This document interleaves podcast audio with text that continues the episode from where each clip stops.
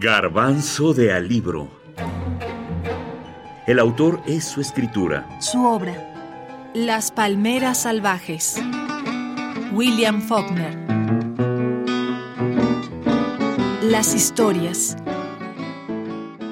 William Faulkner contó en alguna ocasión que cuando inició la escritura de Las palmeras salvajes, no sabía que el libro terminaría por convertirse en dos historias independientes. Independientes.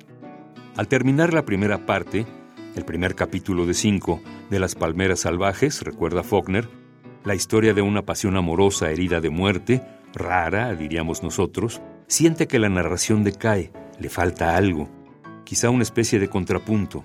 Entonces empieza una historia diferente.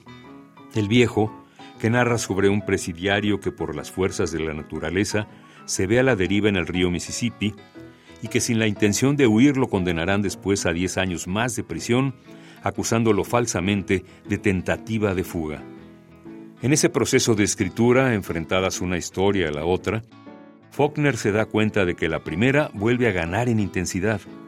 Regresa a la redacción de Las Palmeras Salvajes, pero vuelve a la segunda historia de El Viejo, luego a la primera, posteriormente de vuelta con el viejo, así hasta el final de la obra.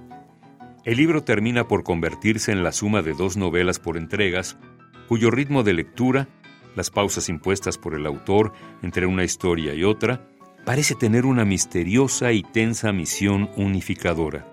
Es decir, Faulkner se da cuenta de que aunque sean historias diferentes, incluso en tiempos distintos, estas dos se retroalimentan, están separadas pero a la vez unidas.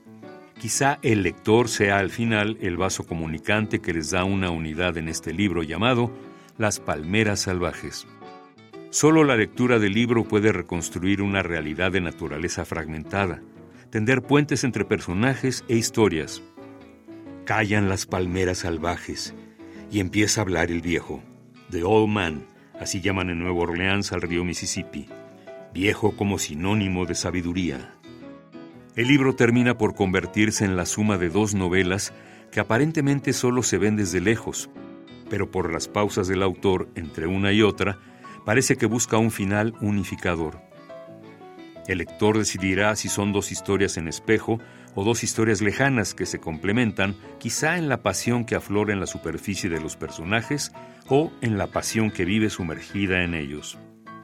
O para decirlo más claro, Las Palmeras Salvajes contiene dos historias muy diferentes de tiempo, de circunstancias, de personajes, que se unifican por los sentimientos y pasiones que nos identifican como seres humanos.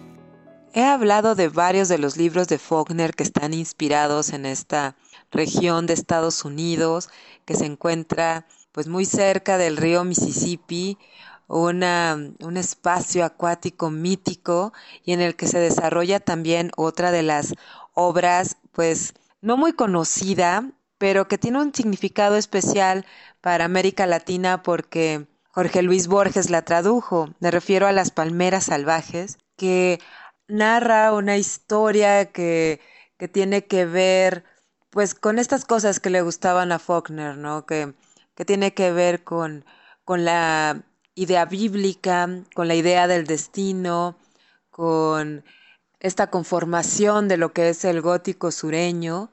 Las Palmeras Salvajes es un libro que vale la pena revisitar y más si es en la traducción de Borges. Silvia Georgina Estrada, poeta y periodista. No es que pueda vivir, es que quiero, es que yo quiero. La vieja carne al fin, por vieja que sea. Porque si la memoria existiera fuera de la carne, no sería memoria, porque no sabría de qué se acuerda. Y así cuando ella dejó de ser, la mitad de la memoria dejó de ser. Y si yo dejara de ser, todo el recuerdo dejará de ser. Sí, pensó, entre la pena y la nada, elijo la pena. William Faulkner las Palmeras Salvajes, Ciruela, España, 2002.